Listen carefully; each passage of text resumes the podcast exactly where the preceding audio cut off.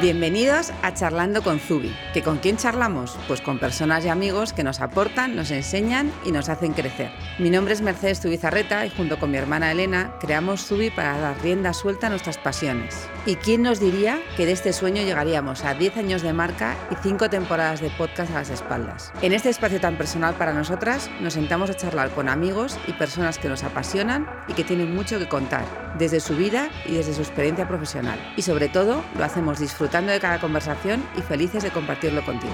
¿Te quedas con nosotras? Bueno, hola a todos. Este segundo podcast de 2022 os traemos a una amiga de Zubi que es periodista, escritora y hasta tiene una gran trayectoria como conferenciante, hasta una charlatán. Ella es una mujer rompedora, valiente y súper honesta. Hoy en Zubi vamos a charlar con María Fernández Miranda. Bienvenida. Hola, muchas gracias y muchas gracias por esa presentación tan generosa. no, no, no, es totalmente real. María lleva contando historias desde hace muchos años, primero en cabeceras y después en libros de grandísimo éxito, que ahora hablaremos de ellos. El primero de ellos eh, tuvo forma de ensayo en 2017 y se llama No Madres. Fue un boom que en su día provocó un gran debate en torno a la no maternidad. Y ese es el tema del que vamos a hablar hoy. A ver, María, ¿tú crees que se sigue juzgando a las mujeres que no son madres? Pues sí, desgraciadamente sí, parece mentira, ¿no? Que, que en los tiempos que corren se siga juzgando a las mujeres que no son madres, pero, pero sí.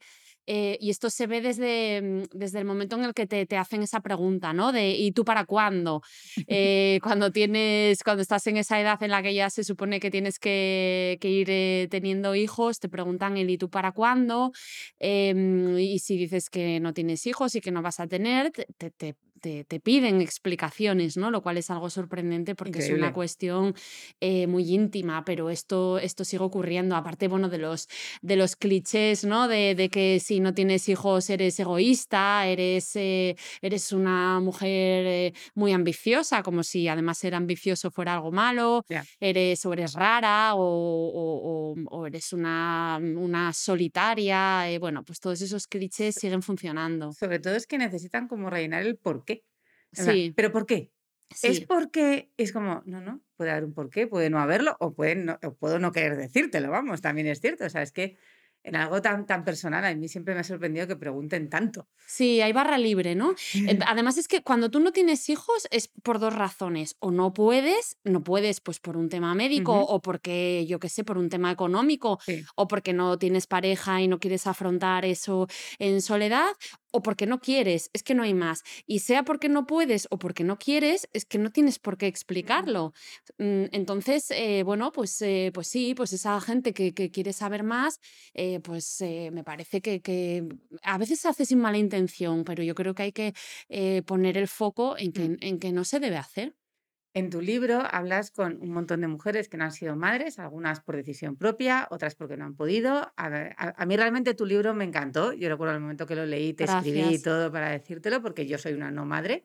Entonces en ese momento como que me vi, porque yo siempre estoy buscando como modelos, porque claro, eh, ves a otras mujeres y dices, ¿hasta dónde puedo llegar yo? Todos buscamos como modelos un poco de conducta, un poco a lo que aspirar, y encontrar mujeres eso, que no habían sido madres, pero se habían desarrollado en sus carreras o que lo hacían, me fue como una maravilla para mí.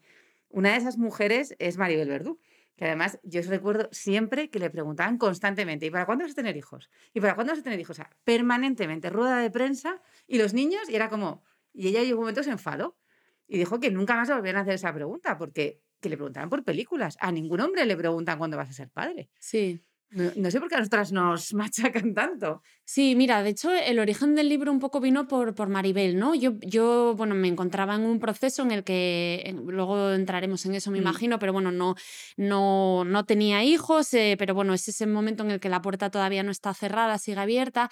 Y yo, por aquel entonces, trabajaba en la revista El.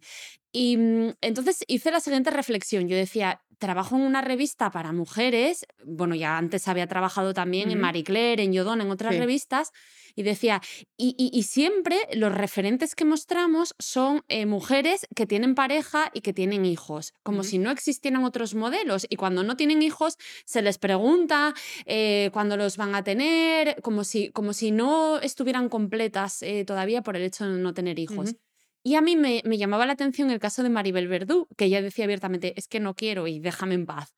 Entonces, mm, se me ocurrió la idea de escribir un ensayo. Bueno, en principio era algo como para mí, no tenía ni editorial ni nada. Me puse a escribir y, dije, si esto tiene sentido, eh, si, si, si consigo que alguien me dé su testimonio. Y dije, yo quiero hablar con Maribel Verdú, no la conocía de nada. Entonces, a través de, una amiga común, de, de Jenny, una periodista que es, que es amiga de Maribel, bueno, pues contacté con ella y me dijo, sí, te voy a ayudar, te voy a ayudar porque estoy harta de esto y porque me parece, me parece necesario. Y, ese fue un poco el origen del libro. Después de Maribel, pues llegaron eh, Rosa Montero, eh, Almudena Fernández, Sandra Ibarra, Alaska, em, bueno, son muchas mujeres que, que, además a mí es que me sorprendía que todas me decían que sí y me decían que necesario, gracias por hablar sobre esto. Entonces, bueno, fue también eso como una experiencia bonita de esa red como de como de crear lazos, ¿no? Entre nosotras, de, oye, nos hemos visto en las mismas. Y además, mm. para mí era también importante que ellas hubieran llegado a la no maternidad desde sitios distintos. Eh, pues eso, Maribel Verdú o Inca Martí siempre habían tenido claro que no querían ser madres. Sandra Ibarra es una de las mujeres más maternales que yo conozco, pero pasó por dos eh, procesos de cáncer y eso no pudo. Por cierto, eso sí que es alucinante. O sea, ella públicamente mucha, siempre ha dicho que, que, había pasado cáncer y le preguntaban, ¿y cuándo vas a tener hijos? Y era como, o sea, ¿en serio no, os podéis imaginar que es que con, con, la enfermedad que ha tenido, pues, pues está incapacitada para ello? Es, es como sorprendente. Bueno, y luego estaba pues Mame Mendizábal que decía, pues, pues no es, es que mi vida no ha sido ni, una decisión, es que, bueno, pues las cosas han surgido así. Entonces me parecía interesante llegar desde esos distintos caminos. Porque eh, tú además has estado un poco en los dos lados. O sea, primero intentaste tener hijos, no, los, no lo conseguiste, y luego hay un momento que te hizo clic la cabeza, la cabeza y dijiste, ya está bien. O sea, quizás no sé si, si, si, si fue un poco lo que, lo que llegó a ti de si esto es así, a lo mejor no, no, no, merece la pena todo este... Bueno, a mí lo que me pasó fue que hay una frase, una vez le escuché a mm. Luz Casal decir, eh, cuando quise, eh, no, perdón, cuando pude, no quise, y cuando quise, no pude. Yo me siento muy identificada con esa frase. Yo cuando era más joven, la verdad es que yo nunca he tenido instinto maternal, no era un objetivo vital para mí. Em, después, cuando me casé, que me casé cuando tenía ya casi 36 años, o sea que no era muy joven, eh, bueno, pues fui al ginecólogo, una revisión y tal, y me dijo, pero ¿y quieres tener hijos? Y, yo le dije, bueno, ya veré. Y me dijo, mira, no, ya verás, no. Eh, yo tengo una enfermedad que también se habla poco de ella, que es la endometriosis. Entonces él me dijo que, que, si quería intentarlo, que tenía que ser ya y además que tenía que ser directamente con fecundación in vitro. Entonces, tuve una conversación con mi marido, em, decidimos, bueno, probar, pero ese, bueno, voy a probar, pero tampoco me va la vida en ello, se acabó convirtiendo en una, en, como en una obsesión. Entonces, eso también fue todo lo que me hizo reflexionar, decir, si yo tampoco para mí era un objetivo vital, porque estoy aquí empeñada y empeñada eh, con esto que me está haciendo sufrir mm. tanto. Yo en mi caso me casé a los 24. Entonces, claro, en esa, esa edad era como, ¿cómo no vas a tener hijos? Si te has casado súper joven. Y entonces, cuando yo también tengo endometriosis, como tú dices, se habla poco de ella. Y además, yo creo que se debería hablar mucho más, porque la, la padecemos muchísimas mujeres.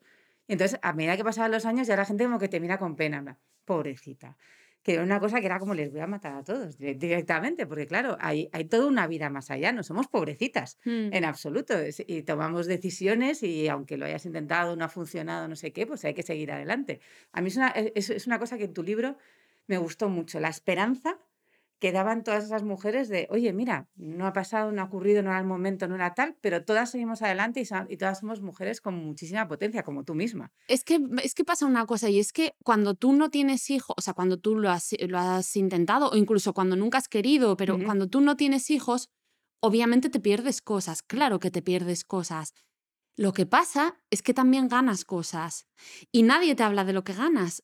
La gente solo te habla de lo que pierdes. Sí ostras, pero es que ganas muchas cosas también, porque está todo el mundo empeñado en que solo nos centremos en lo que perdemos, que os importa que me centre en lo que gano, como tú dices, es como, yo, yo hubo un momento de mi vida que lo pasé mal, pero luego es como, oye, pues mira, eh, pues mm, bueno, empiezas a ver las ventajas, entonces cuando tú dices, ah, no, no, yo además es que lo digo abiertamente. ¿Y por qué no tienes hijos? Eh, porque no puedo. Y entonces, ay, es como que me disculpan. Bueno, vale, pero lo has intentado notar, pero pobre. Y es como, no, pero la verdad es que estoy fenomenal. Creo que de hecho las cosas pasan por algo. Creo que no era mi camino. Y entonces es como que no les gusta esa respuesta. O sea, la gente prefiere que tú, o sea, entonces te pongas a llorar y digas que tu vida no tiene sentido. Es que sí lo tiene, discúlpame. A, mí me ocurre eso, esperan como que te derrumbes. Sí. eso, no, no, si soy súper feliz, si, si mi vida es mucho mejor, si yo creo que incluso no hubiera sido buena madre. O sea, la gente te mira como desactualizada, debe ser como una bruja. En la realidad, o sea, te miran como mal y tú, no sé, ¿qué espera esta persona? hay, hay, una cosa que tú escribes en estas páginas que tuviste, que fue el proceso de aceptación, hmm. que a mí es algo que, que, que me parece muy potente porque también es algo como que, ¿cuándo parar? ¿Cuándo decides que empieza esa nueva vida a la que tú estabas hablando, que tiene muchas cosas positivas, mm. pero que muchas mujeres también como que mientras puedas tienes que seguir intentándolo, mientras tengas dinero, mientras tengas los años que más o menos se indican? Y se convierte para muchas en una obsesión. Yo, yo siempre he pensado que está muy poco tratado ese tema y, muy alimentado, por otro lado, el, obsesionar a la mujer con ser madre y que, y que hace un flaco favor a todas nosotras en muchos casos, sobre todo en este proceso de, de aceptación. Se debería incluso los médicos deberían decir en algún momento, mira, hay un mundo precioso, yo creo que tú eres, tienes una edad estupenda, puedes seguir adelante, adelante. ¿Tú no crees que hay como un... ¿Y si lo intentas otra vez? ¿Y si lo intentas otra vez? Como que obsesionados con que seas madre. Sí, eh, sí, o sea, es que ya no se convierte en una cosa de tener un hijo, sino de conseguir algo, ¿no? Como conseguir una meta. Entonces, em, una de las reflexiones que yo hacía en el libro, que, porque claro, todo esto yo, o sea, te hace pensar, ¿no? Entonces, yo reflexioné sobre el derecho a rendirse. totalmente. Es decir, vivimos en una sociedad en la que todo es como una lucha y te tienes que esforzar y tienes que tal, y a veces lo valiente es rendirse. Esto pasa también mucho con los enfermos de cáncer, ¿no? Yo, yo no, afortunadamente no tengo casos cerca, pero sí que mm, todos vemos en las redes sociales, en, la, en los medios de comunicación, cuando dicen, eh, y está luchando contra la enfermedad, y eres una luchadora, y vamos, que, es como, mira, ¿no? Eh, es que, es que esto no se trata de luchar, es que también, ¿qué pasa? Que, que entonces la, la, mujer que se muere de cáncer fue su culpa porque no luchó lo suficiente. Entonces, hay una cosa de, no sé, que es que a lo mejor yo hasta aquí he llegado y, y el decir hasta aquí he llegado y yo, y yo no quiero seguir luchando por ciertas cosas, em, bueno, pues, pues es que a lo mejor también es, es, es, valiente, ¿no? Yo creo que es muy valiente. Es muy valiente porque además ahora se, ahora se habla, después de la pandemia, yo creo que ha cambiado mucho. Tenía que una pregunta que si creías que había cambiado en estos cinco años.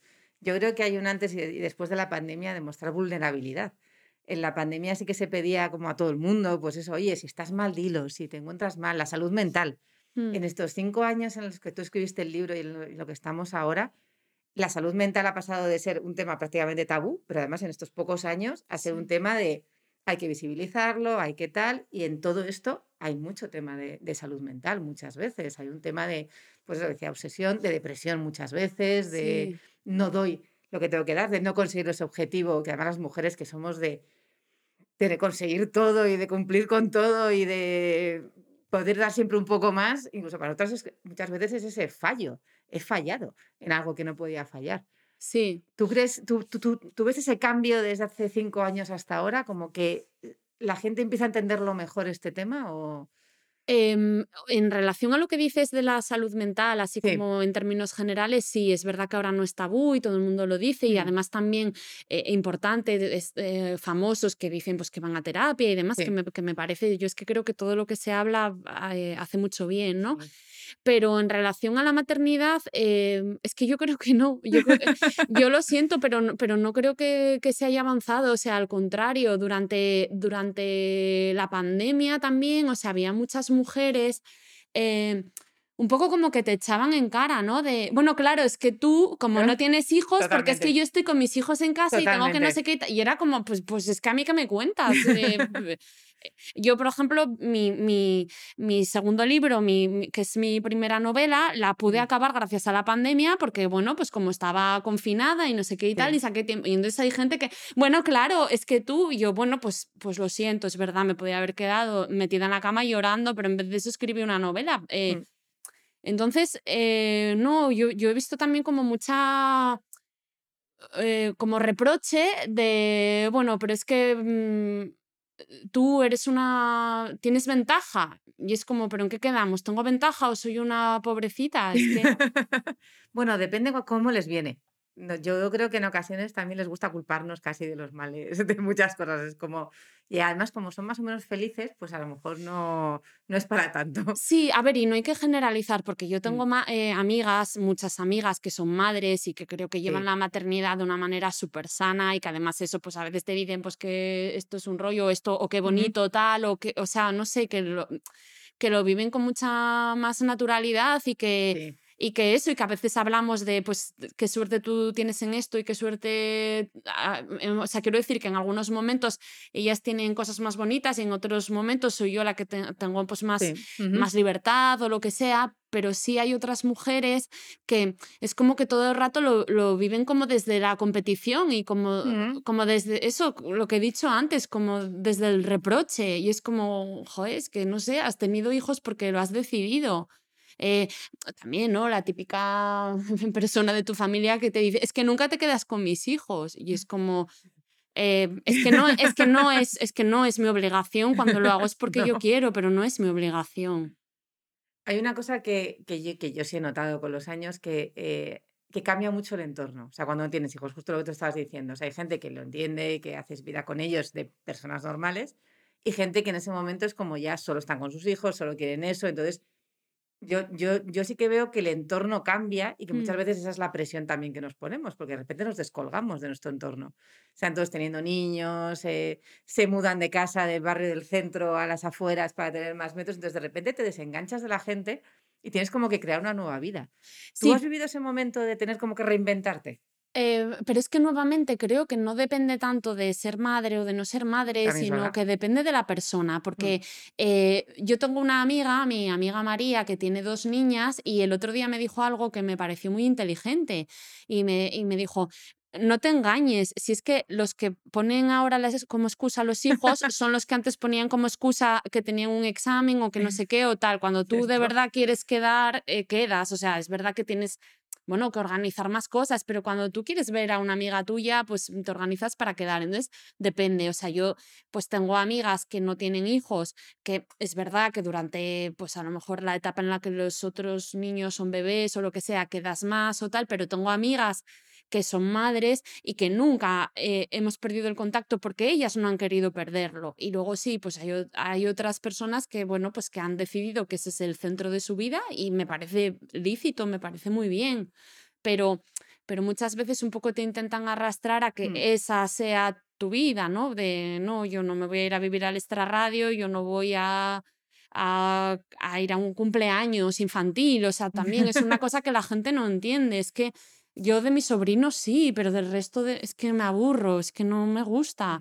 Entonces, bueno, pues yo creo que, eh, pero sobre todo a mí no me gusta que esto se convierta como en una guerra de madres y no madres, sino que, claro, que todas somos mujeres, cada una tenemos nuestras circunstancias y se trata de ponerse en el lugar de, de la otra y ya está, ¿no? Yo, yo reivindico mucho en esto que toda la vida también ha hecho falta que hubiera gente que no tuviera hijos, porque al final eh, muchas, muchas veces tienes que echar un cable en algo, no, no tanto quédate con mis hijos, sino que al final yo siento que sobre todo en las familias o con los amigos a veces se forma como una especie de tribu en la cual a lo mejor incluso puedes llegar a ser pues, la, la figura del tío, de la tía, de la, de la tía abuela que no tenía hijos, pero de repente era como donde iban todos los, los nietos porque mm. era mucho más divertida que a lo mejor la abuela que estaba más centrada en otras cosas incluso un, papel de mentora.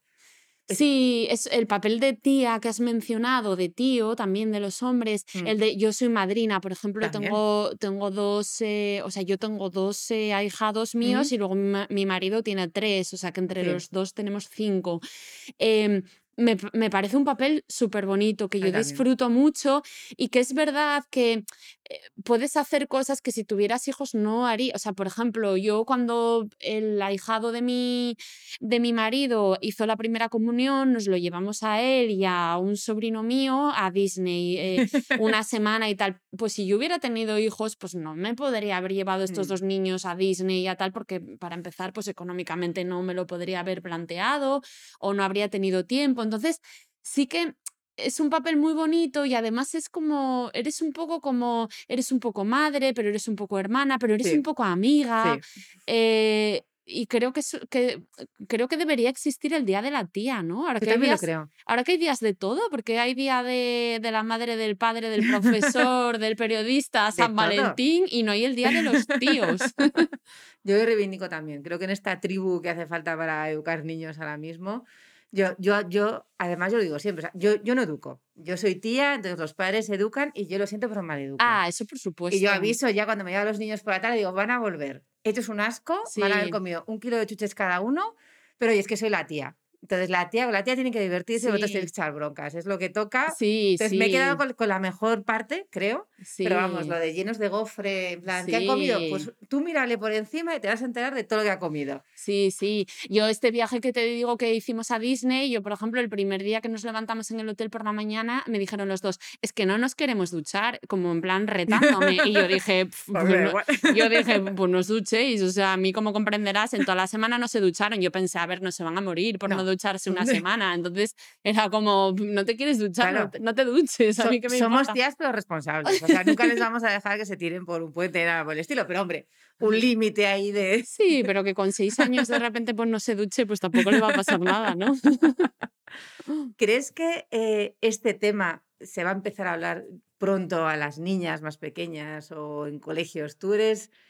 ¿Ves un futuro en el cual se pueda hablar de esto sin que tenga que ser simplemente el que tiene que ser así, se, te casas, tienes, o no te casas, pero tienes hijos, o tienes no sé qué. Sí, en eso sí que estoy más positiva. En las generaciones que vienen detrás, en la, en la nuestra ya no tengo ningún tipo de esperanza, pero en, en, las que vienen detrás sí, y es por lo siguiente, porque yo también, desde que escribí el libro, recibo muchos mensajes de mujeres a través de, de las redes sociales, y hay chicas jóvenes que me escriben de, yo qué sé, 19 años, 20 años, y me dicen, es que yo no estoy segura de si voy a querer ser madre, y yo digo, bueno, pues fenomenal, fenomenal sí, sí, fenomenal sí, no, pero cuando nosotras éramos jóvenes, o sea, yo he dicho que no tenía instinto maternal, pero daba por hecho que algún día sería madre, mm. porque no, no, en mi cabeza no había otra posibilidad. en la de todas. Entonces, yo creo que ahora las chicas jóvenes sí se plantean que a lo mejor no es lo que quiero, o a lo mejor sí, pero como lo importante es la libertad de elegir, ¿no? Es, es, lo mismo que ahora que se habla de que las niñas,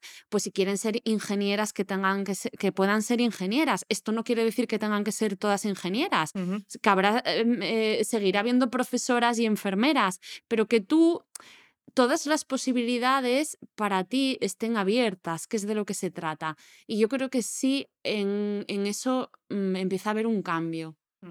También es verdad que nosotras no había otro modelo. O eras la mm. solterona si no te habías casado, la que no tenía hijos y mm. pobrecita, y lo que veías. La, la, televisión también ha hecho mucho daño, las películas. Todo era final feliz y el final feliz era encontrabas a tu príncipe, te casabas, tenías hijos y hacías todo eso. Entonces también un poco lo teníamos como metido nosotros todo en la cabeza, que también ahora se, ven eh, estereotipos diferentes por todos lados. Entonces ahora sí puedes encontrarte reflejada en otras personas, no tienes que ser la, la madrastra de Blancanieves. Sí. Han hecho mucho daño los dibujos también. Pues sí, la verdad que sí. Bueno, eh, Leandra es la protagonista de tu primera novela, El verano que volvimos a Alegranza, que publicaste en 2021 y que en dos meses alcanzó su tercera edición. Sí. O sea, te pasas del ensayo de No Madres, de súper tal, una novela, tercera edición, ¿por qué edición vas ya? No, eh, por la tercera. Ah, sí, hemos hecho tres ediciones, lo que pasa que es verdad que fueron muy, muy rápidas, porque eh, tú sabes que cuando lanzas un libro es, eh, te la juegas en esos primeros mm. meses, ¿no? Que es cuando funciona o no funciona. Entonces sí, estoy muy contenta con el resultado. Em, yo, claro, siempre he querido escribir libros, o sea, yo siempre desde pequeña quería ser escritora, entonces es verdad que, mira, no madres, yo digo también como el, el famoso discurso este de Steve Jobs de, de, conectar los puntos, pues yo siempre quería escribir un libro, pero nunca, o sea, me parecía algo como dificilísimo, o sea, conseguir que te publique, una gran editorial y demás. Entonces, la experiencia que yo viví me llevó a escribir, eh, lo presenté a una editorial que encima era a Plaza y Janés, o sea, en una editorial cualquiera, y me dijeron que sí, porque que les parecía un tema eh, muy interesante, de actualidad y tal. Entonces, eso eso que a mí me pasó me llevó a escribir un ensayo, pero y ese ensayo me llevó a que la misma editorial me publicara una novela. Mm. Sin ese recorrido, o sea, directamente a la novela habría sido muy difícil llegar. Entonces, es como el, ¿no? Connecting the dots, o sea, como que se me han conectado los puntos y el año pasado conseguí eh, publicar mi primera novela, que era la gran ilusión de mi vida. ¿Cómo llegas a la protagonista, a Leandra? ¿Qué te llevó, qué te llevó hasta ella? ¿Cómo es Leandra? Eh, pues Leandra, mi protagonista, es una editora en una revista de moda. Además, eh, por, eso te lo pregunto, ¿de qué te llevo? sí, o sea, obviamente Leandra tiene cosas de mí y más que cosas de mí, experiencias que yo he vivido, porque he, trabajado en, en, las principales revistas de moda, bueno, en casi todas de este país, bueno, de este país, internacionales, ¿no? Em, pero Leandra no soy yo, o sea, a partir de ahí construí, bueno, pues un personaje que está en una crisis existencial a todos los niveles, que, que pasa algo muy truculento en su familia y que eso le lleva a replantearse, bueno, pues su pasado y quién es. Em, y entonces también introduje ahí uno de mis, eh, una de mis grandes pasiones, que son los perfumes. Entonces, mientras Leandra está intentando definirse a sí misma, eh, pues tiene que, mm, un perfumista le plantea el reto de, construir un perfume que, que le ayude a definirse. Eh, bueno, y entonces eso, como que los aromas un poco hilan la, la historia, pero es una historia de, mm, de mujeres, ¿no? Porque los, los, personajes secundarios, pero también muy principales, son las tías de Leandra, entonces también hay, ahí hay un poco como de tribu, de eso que tú decías, ¿no? De, porque Leandra, su, su, madre ha muerto, pero son sus tías las que, las que están muy presentes en, en su vida. Mm. Porque además, eh, o sea, tienes la novela, ¿estás con otra novela? Ahora, ¿estás continuando? Eh, es mi intención, pero ahora de momento, eh, bueno, este, esta novela, eso se publicó en, en, junio, ¿no? El pasado mes de junio. Entonces, bueno, luego la promoción, el tal. Entonces, bueno, ahora de momento no, estoy con otros proyectos y no me ha dado tiempo a. Bueno, no me ha dado tiempo, no me ha llegado tampoco la idea, ¿no? Estoy, estoy, pero, pero me gustaría, me gustaría seguir escribiendo, sí. Porque el siguiente proyecto tiene micros, ¿verdad? Sí. Cuéntanos, te arrancas con los podcasts. A mí es que me hace ilusión que todos los que paséis por aquí os hagáis un podcast, digo, les se deben quedar encantados todos. Pues mira, sí, la verdad es que, bueno, pues aprendiendo de vosotras, ¿no? Que siempre os he escuchado y yo hace tiempo que escucho podcast y también es de estas cosas que es que en la vida tú no planeas. Entonces me vino hace unos meses una marca eh, que se llama Croma, son unos laboratorios de, ácido hialurónico, de medicina estética, y me dijeron, es que queremos hacer un, podcast eh, que sea un espacio de entrevistas a mujeres y, bueno, la, eh, María Cudeiro, que es la directora general, me dijo, es que quiero que seas tú la periodista que haga esas entrevistas. Y claro, yo dije, bueno, ¿dónde hay que firmar, ¿no? O sea, entrevistas, eh, que es lo que más me gusta en la vida, eh, no solo belleza, o sea, hablaremos de belleza, pero también de carrera profesional, de frustraciones, de o sea, un poco de... Mm, son entrevistas de mujeres que pueden inspirar a otras mujeres. Em, y luego el formato del podcast, que claro que está ahora en auge y que me parece una buena oportunidad para meterme ahí y para, y para aprender y explorar. Y, y estoy muy, muy ilusionada con este proyecto. se, llama, por cierto, Beauty is not a drama, porque también pretendemos un poco como desdramatizar em, todo esto que nos pasa a las mujeres con el tema del paso del tiempo. ¿Qué te voy a decir? Bueno, has sido hialurónico, así que te voy a dejar la cara maravillosa. No, pero sí es verdad que las mujeres nos imponemos un canon muy alto, ¿eh? Sí. El paso del tiempo y, bueno, la maternidad, todo lo que estábamos hablando hoy, también es verdad que nosotras queremos como ser perfectas siempre. Sí. Y, y tú dices a veces, oye, se puede mejorar tal, pero también hay que disfrutar. Por supuesto que se puede mejorar y además es que si es lo mm. que quieres, yo creo que debes hacerlo. Yo soy muy partidaria de, muy partidaria de, de, de, todo, de todo, o sea, desde teñirte el pelo, si quieres teñirte las canas, hasta ponerte botox o ácido hialurónico o, que, o lo que te dé la gana, si es lo que tú realmente quieres. Mm. El problema es cuando tú todo eso lo vives no como una mejora, sino como una exigencia y como... Como una imposición, además, de tengo que parecer más joven o... Sí, entonces cuidarse... Eh, o sea, el cuidarse tiene que ser. Em, mira, el otro día justo entrevisté para, para el español a, la directora general de Siseido y entonces ella me decía, Enara Viñaras, me decía que, claro, que cuidarse, que la, que la, que la cosmética es algo para que nos sintamos mejor. Entonces, lo estamos tomando al revés. Es que no se trata de que nos sintamos peor, es que para que nos sintamos mejor. Es una herramienta para que la utilicemos nuevamente si queremos. Si no queremos, o sea, quien, quien... Es igual que las mujeres que deciden que quieren dejarse las canas y no quieren teñirse, pues fenomenal, pero, o sea, nuevamente la libertad de elegir. Sí, nuevamente la libertad de no juzgar, que yo creo que eso es lo mm. que tú en tu libro No Madres y lo que además estás contando ahora es eso, que es cada uno haga lo que quiera. Mm. Y no hay que preguntarle, ¿y por qué te pinchas? ¿Y por qué no te pinchas? ¿Y por qué quieres ser madre? ¿Y por qué no quieres ser madre? O sea, esa mm. libertad en la cual todos nos respetemos las decisiones personales y ya está. Sí, y no todos somos iguales, ¿no? Es que mm, es que esa es, es, el kit de la cuestión, que, que no todos somos iguales. Totalmente. Bueno, entramos al cuestionario ya final. O sea, ah, has pasado esto con, nota, obviamente. Muchas gracias. también, qué gozada, de verdad. me enrollo mucho, eso no, para nada. Soy una, soy una, por eso, claro, esto de hacer entrevistas y tal, yo digo, qué, qué maravilla, o sea, a mí ponme un micro y déjame hablar y, preguntar y me, y me haces feliz. bueno, ¿qué es lo primero que haces cuando te levantas por la mañana? Pues em, lo primero que hago cuando me levanto por la mañana es lavarme la cara con agua fría. ¿En serio? Sí, y luego me preparo un té. No, ¿sabes por qué? Porque yo tengo muy mal despertar, o sea, en el sentido de que me cuesta mucho arrancar. Entonces me tengo como que lavar la, la cara con agua fría porque si no soy incapaz de abrir los ojos. ok, vale. ¿Cuál es esa prenda que no te quitas y sin la que no puedes vivir? Eh, más que una prenda en concreto, eh, yo diría que es como un tipo de prenda, que es ese vaquero que de repente das con el vaquero, el que te queda bien, que dices, jo, es que este me queda fenomenal y encima no me aprieta en la barriga. Y encima Entonces, cuando das con ese vaquero, mm. Que esto es como el amor, ¿no? O sea, no encuentras muchos amores en tu vida. Pues igual no encuentras muchos vaqueros en tu vida que sea el vaquero. Cuando das con él, o sea, yo me lo pongo hasta que se me desintegra, ¿no? O sea, hace poco he tenido que tirar uno que era como, es que me encanta este, pero ya era como que tenía agujeros por todas partes y ya no podía ser. Mm, ¿Has encontrado ya tu vaquero? O sea, ¿siempre la misma marca o vas encontrando no, diferentes? No, diferentes. Es que según también la época. entonces. Y las modas y todo. Es que también, ¿no? Cambian mucho las modas. Muchísimo. ¿Tu gran pasión confesable?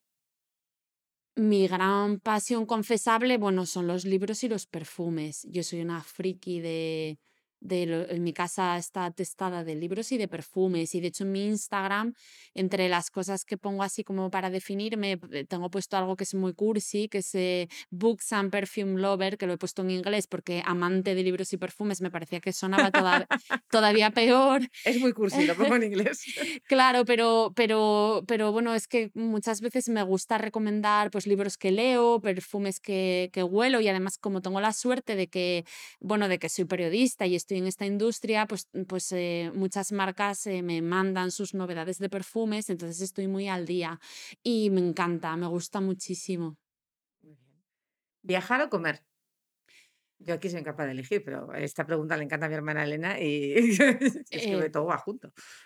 Pues un viaje gastronómico, pues ¿no? no, no, no, viaje gastronómico. A mí no me. O sea, viajar siempre, porque es lo que te abre la mente y lo que. De hecho, ahora que todos hemos dejado de viajar por culpa de la pandemia, eh, ha sido duro, ¿no? No poder. Y luego comer, hombre, es que yo soy asturiana, es que a mí comer mm, eh, es. Eh, no, no, no se puede renunciar. ¿Qué sueño tienes de, futuro? ¿Qué sueño tienes de este que, vas a cumplir o que quisieras cumplir?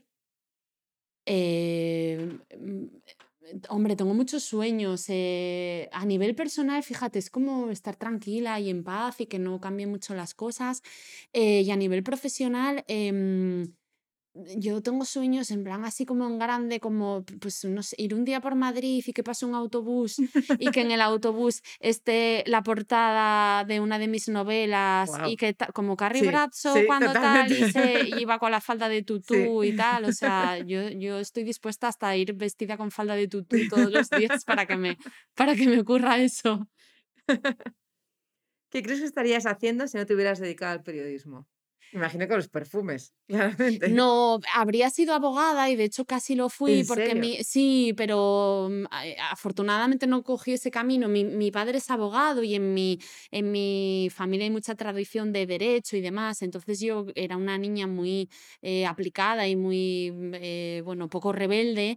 Entonces cuando te- tuve que elegir carrera, en principio me matriculé en derecho porque me parecía que era un poco, em, bueno, pues lo que se esperaba de mí. Y entonces un día me puse a llorar y le dije a mi padre, es que yo lo que quiero es ser periodista, porque el periodismo era lo que era más cercano a, a lo que a Mm, mí me gusta, que es leer y escribir. Y entonces mi sí. padre me dijo, pero tú haz lo que a ti te haga feliz. Y es una deuda que siempre tendré con él, porque a pesar de lo duro que está el periodismo y de que todos nos estamos eh, reinventando, eh, pues no me arrepiento. Pienso que sigue siendo Ujú. el oficio más bello del mundo. Un par de preguntas a traición que no estaban en el este. ¿Una película o alguna serie que estés viendo que te esté gustando mucho?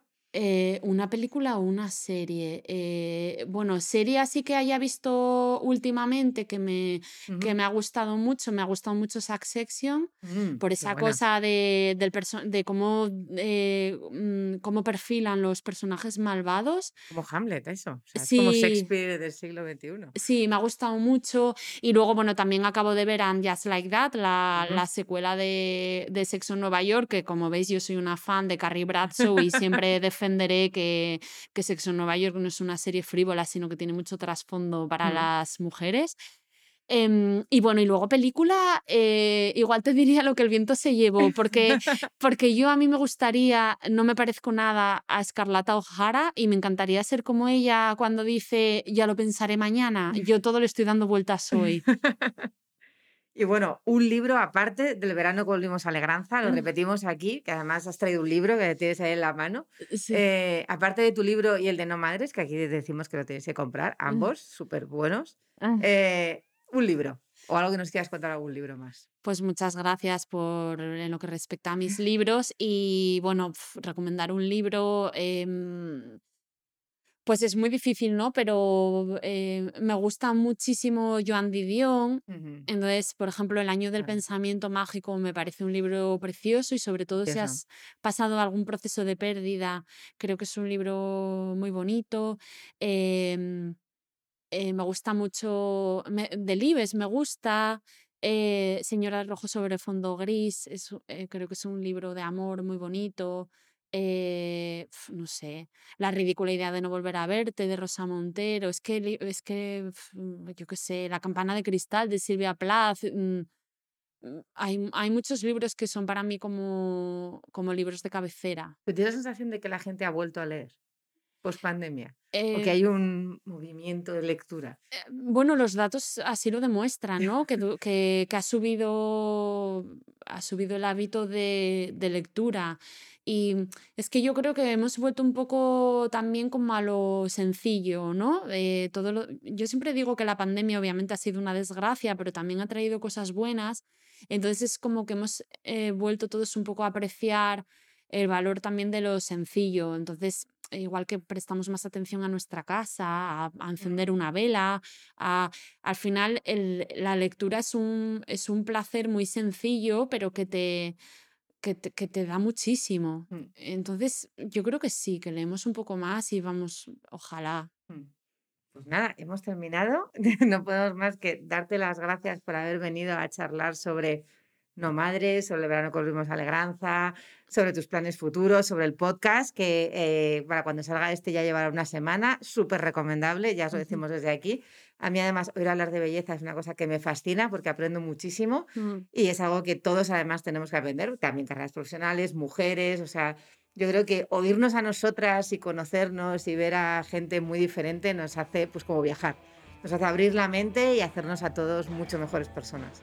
Así que nada, eh, un placer, ha sido maravilloso charlar contigo y millones de gracias por tu tiempo. Nada, gracias por invitarme y, y bueno, me, en- me encanta Zubi, me, me encanta todo lo, me encanta todo lo que hacéis, eh, cómo, también cómo transmitís tambi- y también cómo contáis historias, ¿no? Porque Sí. creo que con vuestra, con vuestra moda Así es. Eh, contáis historias y eso es algo muy bonito, o sea que gracias por contar conmigo y enhorabuena. Muchísimas gracias. Hasta luego. Hasta luego.